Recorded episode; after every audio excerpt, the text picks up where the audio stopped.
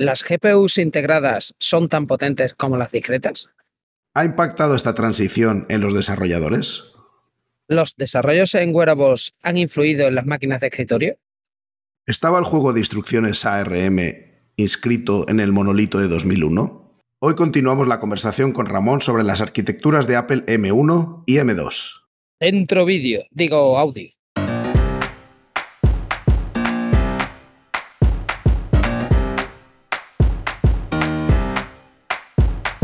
Bienvenidos a Unicode U00D1. El podcast para desarrolladores móviles y no tan móviles patrocinado por MongoDB. Yo soy Diego Freniche. Y yo soy Jorge Ortiz.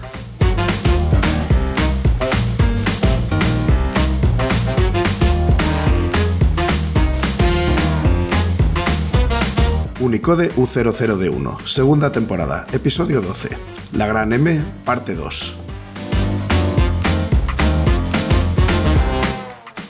Oye, bueno, y desde el punto de vista de, porque estamos hablando ya un poco ya de productos y, ¿no? y línea de productos y ordenadores, pero desde el punto de vista de desarrolladores, la transición esta no nos ha afectado realmente en nada. ¿no? Yo creo que la han ejecutado muy bien lo que es la transición desde el punto de vista de los developers. Creo que Rosetta está bastante bien diseñada, no ha habido problemas de compatibilidad con el software, al menos lo que yo usaba. Yo sí he tenido problemas con la virtualización. Yo hago cosas de cloud y demás y utilizaba y utilizo máquinas virtuales y claro, tienes que mover, como no te dejan emularla directamente, pues tienes que esperar a que tengas una Debian de ARM64, Docker que lo hubieran portado, ¿no? Y demás, pero bueno, era, ha sido rápido lo que se ha tardado en hacer, no, es, no ha sido un, un Cristo, digamos, de esperar ahí años. Eh, entonces, algo por eso, en mi opinión, ha ido bastante bien. Creo que sí que lo que es la parte de producto del software en macOS eh, le tenía que dar una pensada importante. Creo que ha habido bastante inestabilidad, pero ya la había con los Intel. es, creo que en ese sentido no es cuestión de la transición a, ARM, es eh, cuestión general del sistema operativo. Pero tú de verdad quieres que se dediquen, por ejemplo, en uno de estos ciclos a estabilizar el sistema operativo en lugar de, ofrecerte otra manera aún distinta de organizar las ventanas?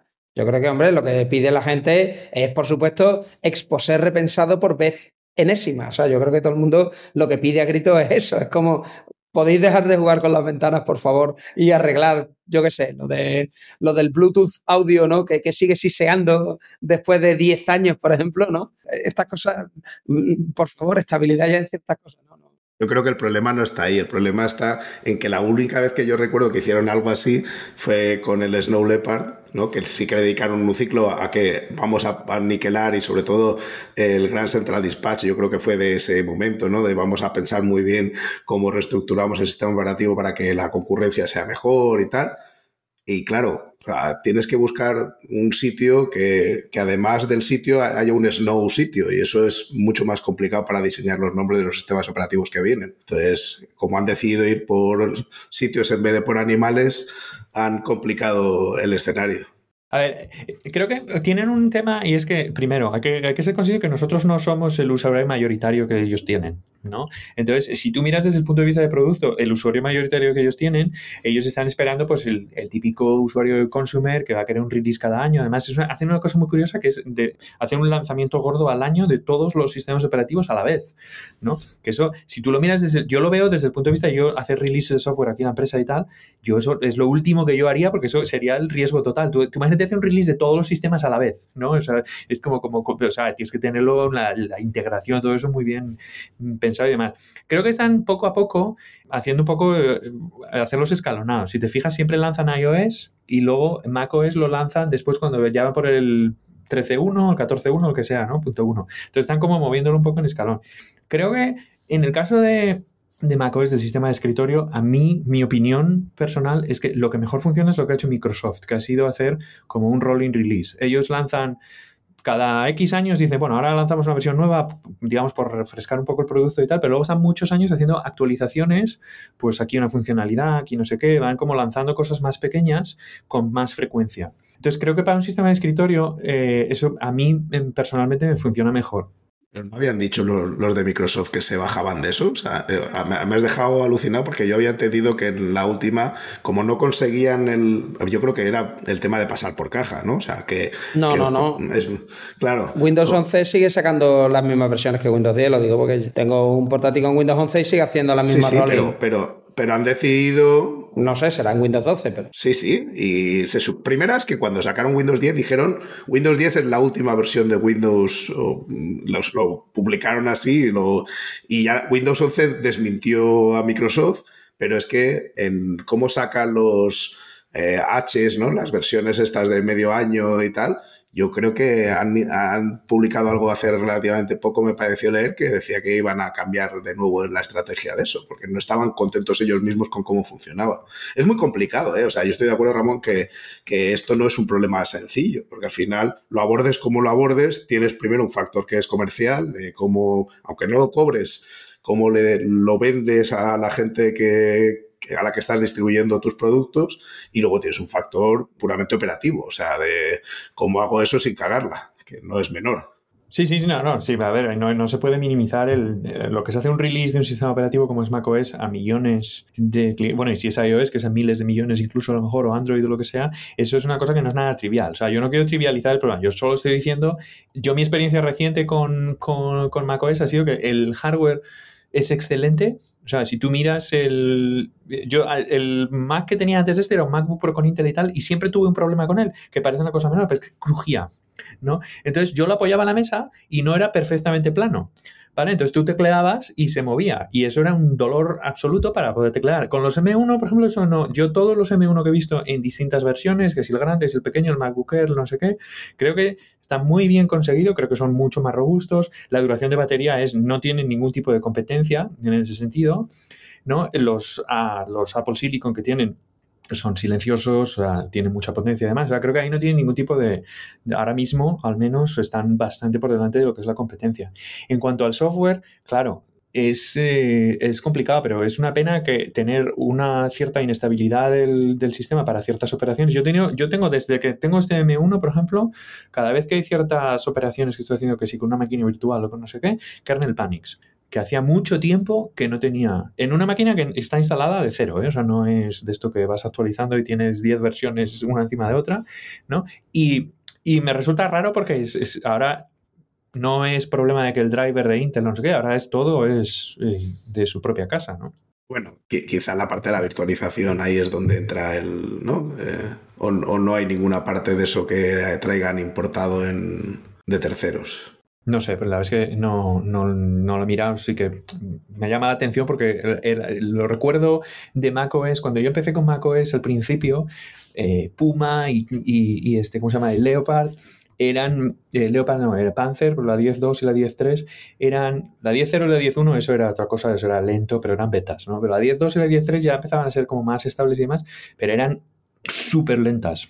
Lanzaron Tiger, la 10.4, eso era una maravilla. Eso fue el mejor de todos, pero con diferencia, en mi opinión. ¿eh? Y luego fue cuando lanzaron eh, Leopard fue un Cristo, fue cuando estaban transicionando a Intel, todas esas cosas. Luego lanzaron el nuevo Leopard y ese fue otro momento ya tal, culmen, ¿no?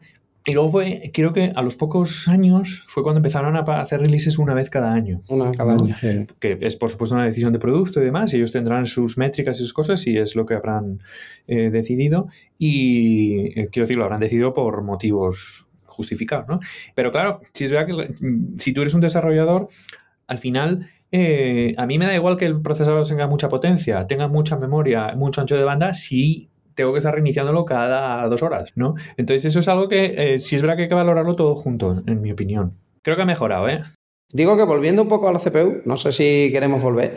Mm, yo lo que no tengo muy claro es esto de los high performance cores y los high efficiency cores. Esto en una máquina de escritorio, ¿para qué quiero eh, núcleos de alta eficiencia? O sea, ¿para qué querría? Porque en un teléfono yo lo puedo entender, ¿no? Lógicamente quieres que se consuma la mínima cantidad de batería. Pero ¿qué tipo de cargas de trabajo son las que van ahí en los cores estos de alta eficiencia y para qué están en una máquina de escritorio? A ver, están en una máquina de escritorio por dos motivos. Primero, porque, eh, bueno, las máquinas de escritorio, si ves los M1 Max y los Ultra y tal, tienen una relación de cores de eficiencia y performance diferente, ¿vale? Tienen menos cores de eficiencia y más de performance. Pero tienes cores de eficiencia por dos motivos. Hay tareas que no hace falta que tengas tanta por procesamiento. Tienes un montón de daemons en el sistema de, servicios y tal que no necesitas alto rendimiento, ¿no? Entonces está bien eso es confinarlos a estos, a estos eh, procesadores de, alta eficiencia porque no van a recalentar el resto del, del, sistema. Y luego tienen menos latencia normalmente. Van a tener un pipeline mucho más corto. Entonces para ciertas cosas, ejecución de instrucciones que van una detrás de otra, que no tienes que hacer especulación o que manejan una gran cantidad de memoria y demás, pues lo haces así, ya es más barato especulación que has comentado antes y la ejecución en desordenada, toda la especulación que es que yo te doy 10 instrucciones y al final sales con 15 o... A ver, tienes tres, tres formas de hacerlo. Tienes primero la ejecución superescalar. ¿Vale? La ejecución superescalar es ejecutar varias instrucciones a la vez. Entonces tú, por ejemplo, dices, vale, si tengo que hacer sumas de dos números, puedes ejecutar las dos sumas en paralelo, porque son independientes, se supone. Luego tienes la ejecución, me parece que me estoy liando, pero bueno, luego, luego lo repito y corrijo si eso. ¿eh? Luego tienes la ejecución especulativa, que es decir, cuando tienes un if-else, primero, para continuar con la primera instrucción que está dentro del if, tienes que resolver la expresión booleana que determina por cuál de los dos caminos del branch vas a ir. La ejecución especulativa es decir, yo voy a adivinar qué va a ser, ¿no? Puedes hacer dos cosas, ejecutar los dos a la vez o adivinar. decir, yo creo, voy a predecir que esta expresión, que puede tardar muchas instrucciones en, terminar de, ejecutarse, voy a predecir que va a ser verdadero. Entonces voy a seguir ejecutando por, este, por esta parte del if else. Y ya está. O el bucle. Voy a predecir que todavía no ha acabado. Y, sigo. ¿no? Entonces, la ejecución especulativa tiene dos problemas. O sea, primero, da mucho rendimiento porque permites eh, no parar la CPU hasta que se resuelva un cálculo de una expresión. Tiene dos problemas. El primero es, complica muchísimo el diseño del, del, procesador porque, por ejemplo, tienes que tener muchas visiones de los registros del procesador. En lugar de tener un conjunto de registros, tienes que tener como muchas encarnaciones de los mismos. Es decir, bueno, voy a especular a seguir ejecutando por esta parte del if. Entonces ahora tienes como otra versión que todavía no está committed, o sea que dices, bueno, pues estás haciendo esto, puede ser lo que sea, pero si no, lo tengo que borrar y, vuelvo para atrás y continúo por, la, por el branch que fue en su momento. Y tienes otro problema que ha sido problemas de seguridad.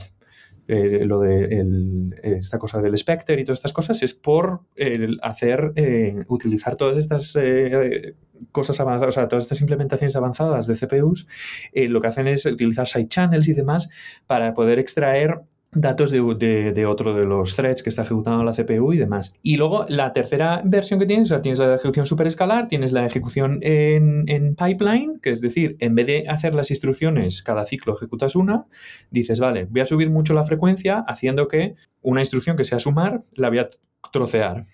¿No? Entonces dices, primero, la primera parte es obtener los operandos, la segunda parte es ejecutar lo que es la suma, la tercera parte guardarlo en los registros y la tercera parte hacer commit a memoria, por ejemplo, ¿no? Entonces eso lo puedes superponer, ¿no? Entonces puedes estar ejecutando varias instrucciones a la vez que te van a tardar varios ciclos en terminar, ¿no? Pero que en cada ciclo siempre vas terminando una. Entonces eso es lo que hacen los procesadores hoy en día para, para ejecutar instrucciones más rápido. Los procesadores de alta eficiencia, por ejemplo, no tienen ejecución especulativa. Van las instrucciones una detrás de otra. Al final esto, o sea, sería como yo estoy en la hamburguesería, veo que se para un camino, o sea, un autobús de gente, ¿no?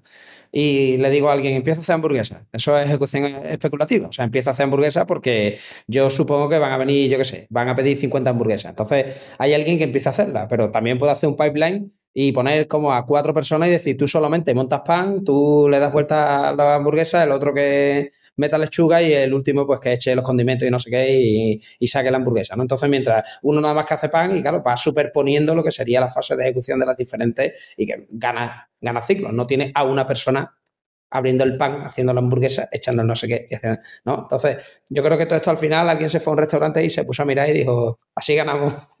al final, bueno, yo creo, todo esto es la teoría de colas, ¿no? Está, de, ahí viene. Yo lo que más me sorprendió fue el tema del Spectre, ¿no? Que si lo puedes explicar un poquito el qué pasó ahí, lo digo porque es un tema bastante curioso, ¿no? El fallo este que tuvieron las CPUs de, vamos, que tienen las CPUs de, de Intel. Ese no me acuerdo exactamente cómo funcionaba. O sea, lo que hacían era utilizar el timing de ejecutar instrucciones en, porque luego otro cuarto modo para ejecutar más instrucciones es ejecutar varios hilos a la vez. Entonces tú puedes tener varias entradas con los autobuses, ¿no? En tu, ejemplo, que serían los, los SMT, los, los hyperthreading y todas estas cosas. Luego puedes tener, cuando ves un autobús llegar, dices, vamos a hacer 50 hamburguesas, luego a lo mejor te piden patatas fritas, las tienes que tirar todas, pero empiezas a hacer.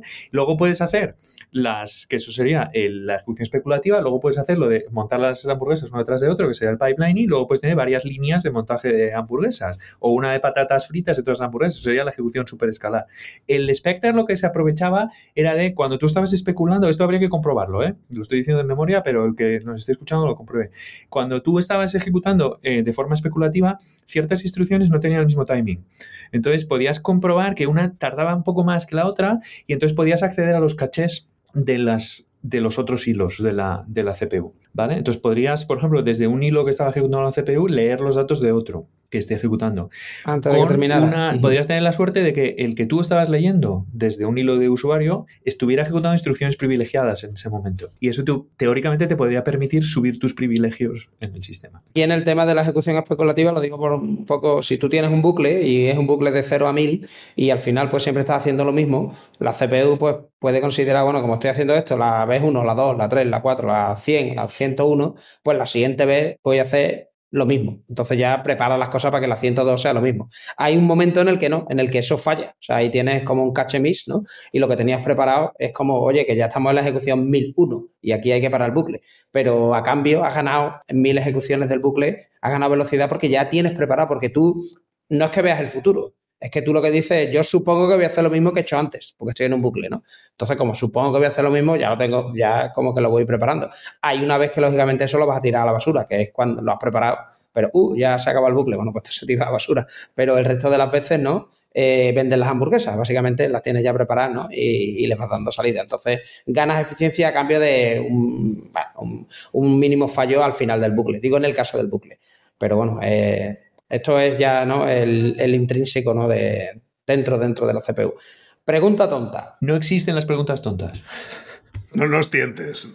No nos tientes que somos capaces de hacer preguntas muy tontas. Eh, ¿Tú ves normal que lo que son los M2 estén limitados a, 24 GB de memoria? Porque yo no lo acabo de ver eso. O sea, porque no acabo de entender si sacas una CPU más potente, ¿por qué le han puesto ese tamaño tan rarete? O sea, Digo rarete porque son como 16 más 8, ¿no? Es como, como si lo hubieran puesto un stick ahí de memoria, ¿no? sí, porque, porque tiene tres. Lo que tienen son tres módulos de 8 GB de memoria. En vez de dos, tiene tres. ¿vale? Tiene, o sea, tiene tres controladores de, O sea, tres buses de memoria, entonces se pueden poner hasta 24. Es una decisión de producto al final, ¿eh? O sea, el, ellos tienen los segmentos para los que van dedicados cada procesador al M1 le puedes poner otros buses de memoria más, le puedes poner los 800 gigabytes por segundo de los otros. Y luego tienes también la relación de que eh, si tú tienes tres controladores de memoria, son el EPDDR5 me parece, y les... Eh, vas a poner unos chips de memoria que tengan un cierto coste-beneficio, ¿no? O sea, le podrías poner a lo mejor tres módulos de 32 gigas, ¿no? Pero eso sería a lo mejor carísimo para el segmento donde tú lo, donde tú lo vas a lanzar. Entonces, supongo que eso, eso, es una decisión que tienen de, pues, para el... Saben que los compradores de un MacBook Air, pues, van a comprar entre 8 y 24 gigas de memoria, a lo mejor, o, o, 32 si hubiera, pero no lo han querido poner, pues a lo mejor les complica el, el coste. Y luego está también la, el envoltorio térmico que tiene. Cuanto más de estos pongas, claro, si vas a hacerlo para un sistema pasivo, por ejemplo, pues tienes más limitaciones.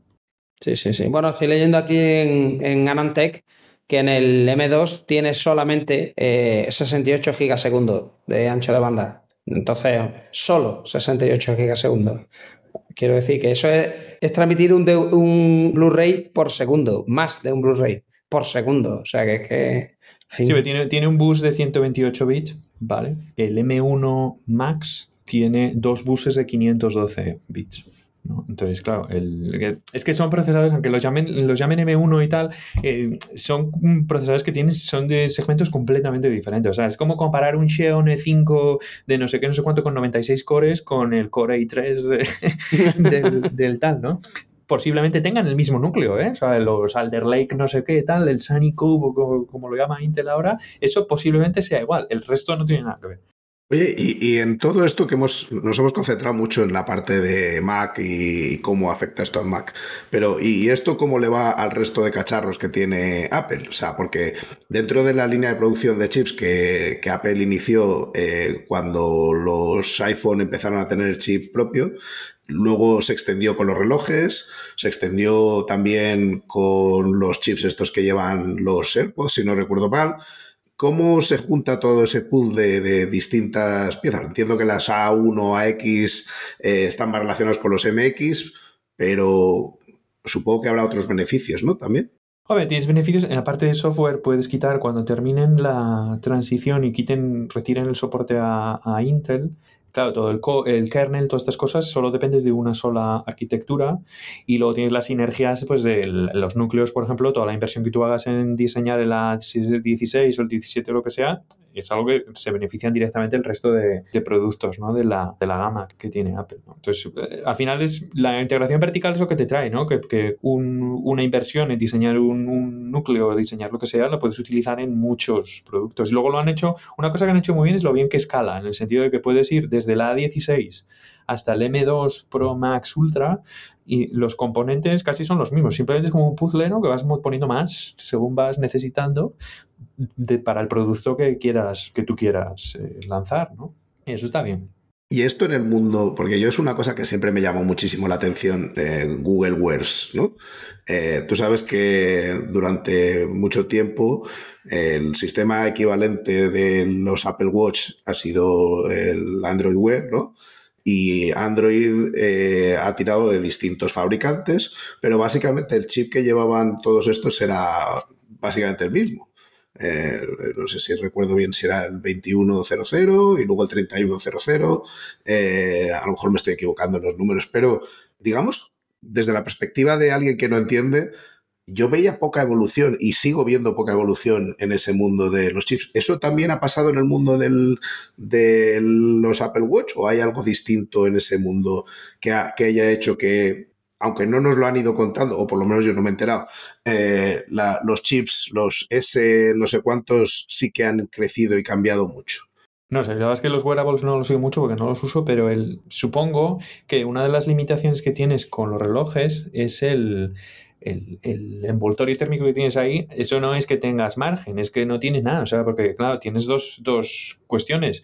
Primero, el aparato es muy pequeño y tampoco puedes, no puedes quemarle la mano al usuario, ¿no? Con el, con y el, lo segundo es que, claro, la batería que tienes es realmente minúscula, ¿no? Porque, por ejemplo, en los, en los MacBook, si reduces la placa base, lo más posible, puedes tener mucha más capacidad para poner litio ¿no? para, para, las, para las baterías y eso te aumenta la, la, autonomía que tienen. En los relojes no tienes ese, ese, lujo porque ya más pequeño que los System Chip de estos que utilizan, pues yo que sé, los eh, Apple Watch o los, o los, los, Android Wear o lo que sea, no sé hasta qué punto lo puedes miniaturizar más, pero ya más, más pequeño no, no puedes hacer. Y luego tienes otra cuestión también que es que quizá no tengas tantos requerimientos de computación ahí, porque tienes una pantalla muy pequeña es raro que estés haciendo nada que no sea pues tocar una interfaz para activar pues el modo de correr y eso, o sea, no estás haciendo nada que, vaya a requerir más evolución, ¿no? Entonces, quizá sea que no hay una necesidad, puede ser, pero no sé, porque la verdad es que yo de los wearables y el IoT y todas estas cosas no,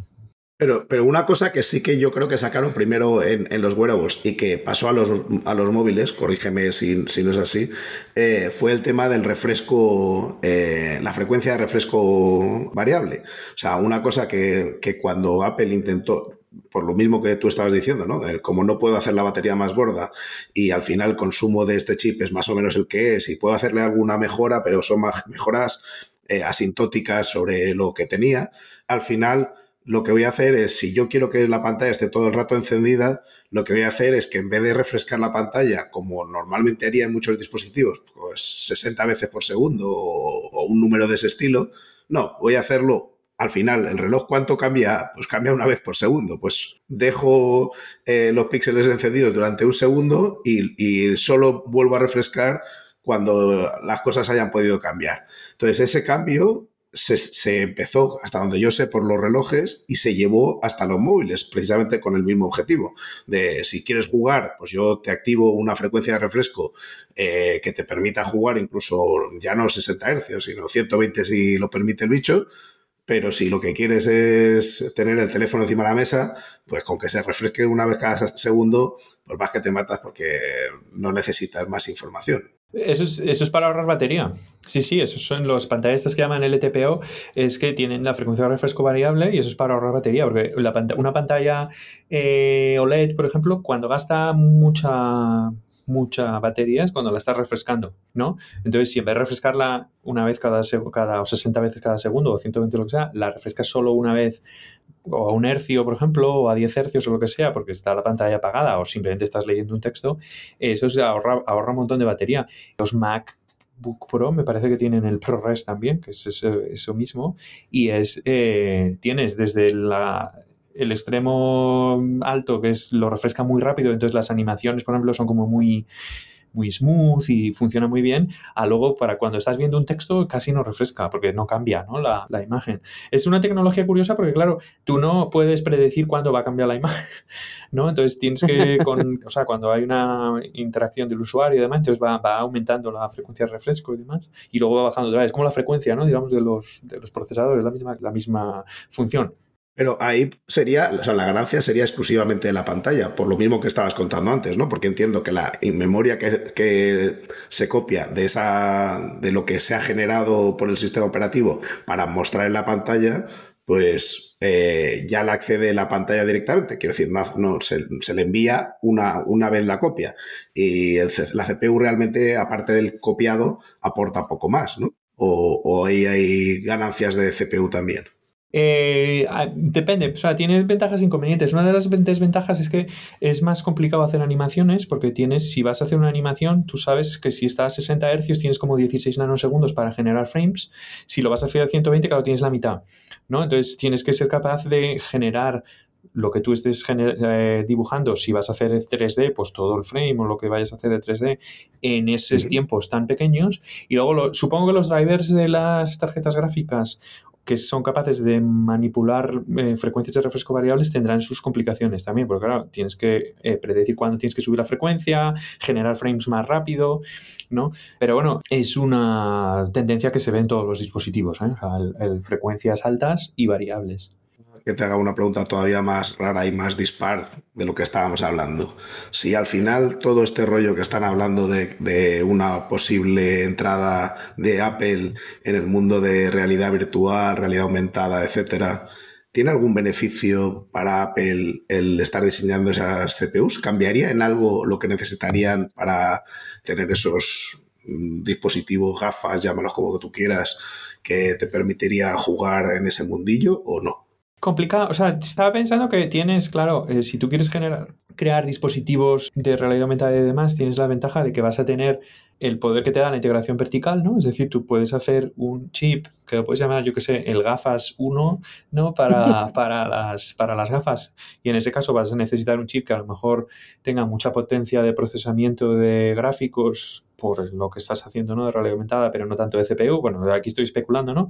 Y necesitas, por ejemplo, que tenga una buena radio, ¿no? De 5G o de un Wi-Fi bastante veloz y demás para poder eh, ir eh, operando con el metaverso o lo que sea que, estés haciendo, ¿no? Entonces, claro, él eh, tiene la ventaja de que eso tú lo puedes configurar justo como tú necesitas y que consuma poca batería, porque claro, si es un dispositivo que se ve en la cabeza, no vas a llevar 5 kilos de batería encima, ¿no? Entonces, eso puede ser una ventaja que sí que les pueda, les pueda permitir pues, sacar dispositivos a lo mejor más rápido que, que otros, otros competidores. Es difícil decir porque también muchos rumores de que Apple está haciendo un coche. O sea, entonces, bueno, yo creo que hay rumores de, para todos los gustos de, que Apple puede hacer lavadoras, tal. No, a ver, rumores, ¿no? Han tenido gente contratada, ¿no? O sea, quiero decir, otra cosa es que, al final lo consigan terminar el producto y sacarlo al mercado y vean, porque tú sabes que al final dentro de las empresas, yo creo que no solo en Apple, sino en todas, pues hay prototipos que mm, se inician, pero que nunca terminan en un producto que se lleva al mercado. Apple no es una excepción, pero, pero que han tenido gente empleada en, hacer prototipos de coches es dato. O sea, y que ha ido gente que se ha ido de Tesla Apple y de otras empresas de, del sector automovilístico Apple. Eso, eh, parece que hay gente que, es, que ha contado eso y que son nombres conocidos. Otra cosa es que, como tú dices, que a lo mejor pues la cosa se plantea ahí y no, no vaya a más porque, pues porque no le vean al final el, el modelo de negocio, porque no vean la forma en la que eso puede salir adelante. Pero vamos, Sí, sí, sí. O sea, eso, eso seguro que tienen, seguro que han habido, porque como tú dices, muchas empresas están, digamos, especulando, ¿no? Vamos a diseñar un producto a ver, a ver si qué tal funciona y tal. Eso eh, supongo que sí. Es complicado también porque el, lo que hablábamos de los wearables, unas gafas de realidad aumentada se parecen más a un Apple Watch que a un iPhone. ¿No? Por las limitaciones de forma, de espacio y de batería que vas, que vas a tener, ¿no? Sin embargo, tienen unos requisitos a lo mejor de computación que son completamente distintos al, reloj, ¿no? Entonces eso habría que ver, habría que ver por dónde, por dónde van a tirar, si es que van a, va a haber un producto de, de, ese tipo. Tienen procesadores que tienen muy poco consumo. O sea, si coges el M1, por ejemplo, puedes hacer un procesador más pequeño todavía y tener menos cantidad de núcleos, por ejemplo, pero sí que tengan una buena relación de rendimiento, eh, entonces vas a tener menos capacidad de proceso en paralelo, ¿no? Pero sí que vas a tener un consumo mucho más pequeño. Pues que genera un M1 mini de, de solo cuatro núcleos de eficiencia, por ejemplo, y que sea un procesador pequeño de muy bajo consumo. Eso sería el M1 S minúscula. Digo, porque. Bueno, he dicho M1 mini por decir algo, ¿no? Pero sí, sería coger la misma. Igual que lo escalas hacia arriba, lo puedes escalar hacia abajo. No, no, creo que tengan ningún derecho de pernada los de marketing de Apple para inventarse nombres ridículos. Quiero decir que M1 Mini era un nombre fantástico, igual que M1 Ultra es un nombre aceptable porque no se les ocurre no, cómo crecer hacia arriba. Eso es un problema de marketing que cuando te has inventado que tienes el M1 y tienes el M1 Pro y el M1 Max, pues ya es difícil poner el siguiente. No, pero si pones M1 Max es que no puede haber uno después porque ya estás en el máximo. O sea, no puedes... Es que, M1 Ultra, eso es tu, eso... tu punto de vista técnico. En marketing siempre existe algo más. O sea, eso al final desde el punto de vista lógico, sí, pero la lógica y el marketing son, son mundos eh, paralelos, no tienen... Yo, mi, mi, mi, expectativa, no obstante, está en qué van a hacer con el Mac Pro, porque además entras al Apple Store y sigue estando ahí el Mac Pro con Intel que te puedes comprar ahora mismo. O sea, puedes ir configurar de un Mac Pro de 50.000 pavos y te lo mandan, y te lo sirven y te lo, y te lo envían, pero no sé si venderán alguno a día de hoy, porque claro, la gente... Hombre, gente que tenga necesidad de rendering específica, o sea, empresas sobre todo que eran los que lo compraban originalmente, ¿no? Al final... No, y, y, es ampliable, es ampliable y yo creo además que tienen un problema de diseño importante en Apple porque están pensando en cómo justificar 900 euros por las ruedas que le pongan al nuevo. Entonces están ahí viendo el cómo rediseñar las ruedas de la torre que hagan ahora. Yo eh, veo el sitio del, Mac Pro porque claro, hay gente que sí necesita pues gráficas discretas, a lo mejor dos gráficas discretas, o necesita eso, ampliar el almacenamiento dentro de la máquina para que sea ultra rápido con, con M.2 SATA, ¿no? Pues no necesitan algo súper rápido ahí dentro metido, pero va a quedar, no sé. Entonces, es que el estudio y el Pro están como que muy, digo, para muchos casos de uso, van a estar ahí, ahí en rendimiento. Probablemente van a estar bastante cerca. A ver, a ver, el Mac Pro efectivamente tiene un. no es para el público general, ¿eh? eso está, está, claro, entonces habría que ver. Habría que. Porque es el, único que queda con Intel, ¿no? Sí. Habría que ver el cómo queda. Por eso yo tengo mucho interés porque hay una de las asunciones que han hecho con lo de la Memory Unified Architecture y con lo del tema de, la, de los controladores de entrada, salida y demás en el resto de máquinas, que el Mac Pro de alguna forma rompe un poco si lo quieres hacer expansible. ¿no? Entonces hay que ver cómo resuelven, cómo resuelven eso. Eh, no sé si nos hemos dejado alguna cosa. Le hemos pegado un buen paseo a los eh, chips de Apple. ¿Y tú, Diego, te has quedado con alguna pregunta en el tintero? O... No, no. Yo creo que hemos visto un poquito de todo, ¿no? Y hemos abusado de Ramón. Sí, sí, hemos abusado mucho. Ha sido una buena conversación, hombre. Ha sido largo, pero está bien. De vez en cuando, para una vez al año no hace daño. Pues te tomamos la palabra. Ya veremos el año que viene cuando tengamos que hablar de los M3. Bueno. A ver, bueno, primero tenemos que hablar de los M2 Ultra Pro, a ver cómo va a ser eso, ¿eh? Oye, que, que, igual lo que hacen es que sacan M2 Max S o Ultra S o M2S Ultra, o sea que ahí todavía queda. Tienen rango para, para confundirnos.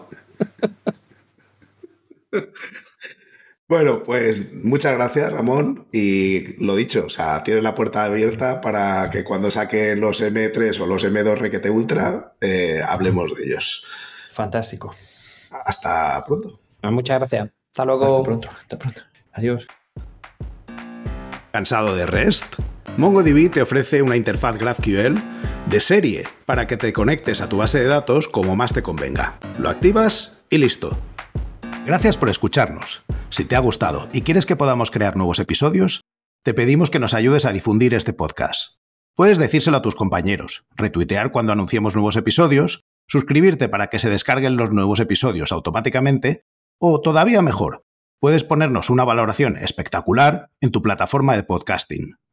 Si tienes sugerencias sobre cómo podemos hacerlo mejor, propuestas de invitados o contenidos, ponlo en un tuit mencionando a Diego, arroba de Freniche, o a Jorge, arroba Ortiz. Te recomendamos atender a los meetups de Realm, tienes el enlace en la descripción, y si tienes dudas sobre Realm o MongoDB, puedes participar en los foros. Si podemos aportar algo a tu comunidad, estaríamos encantados de atender a vuestros eventos, podcasts, conferencias o meetups. Por último, queremos recomendarte nuestro podcast hermano en inglés, The MongoDB Podcast, presentado por Michael Lynn y en el que se entrevista a desarrolladores, emprendedores y empresas. Lo tienes disponible en las principales plataformas de podcasting.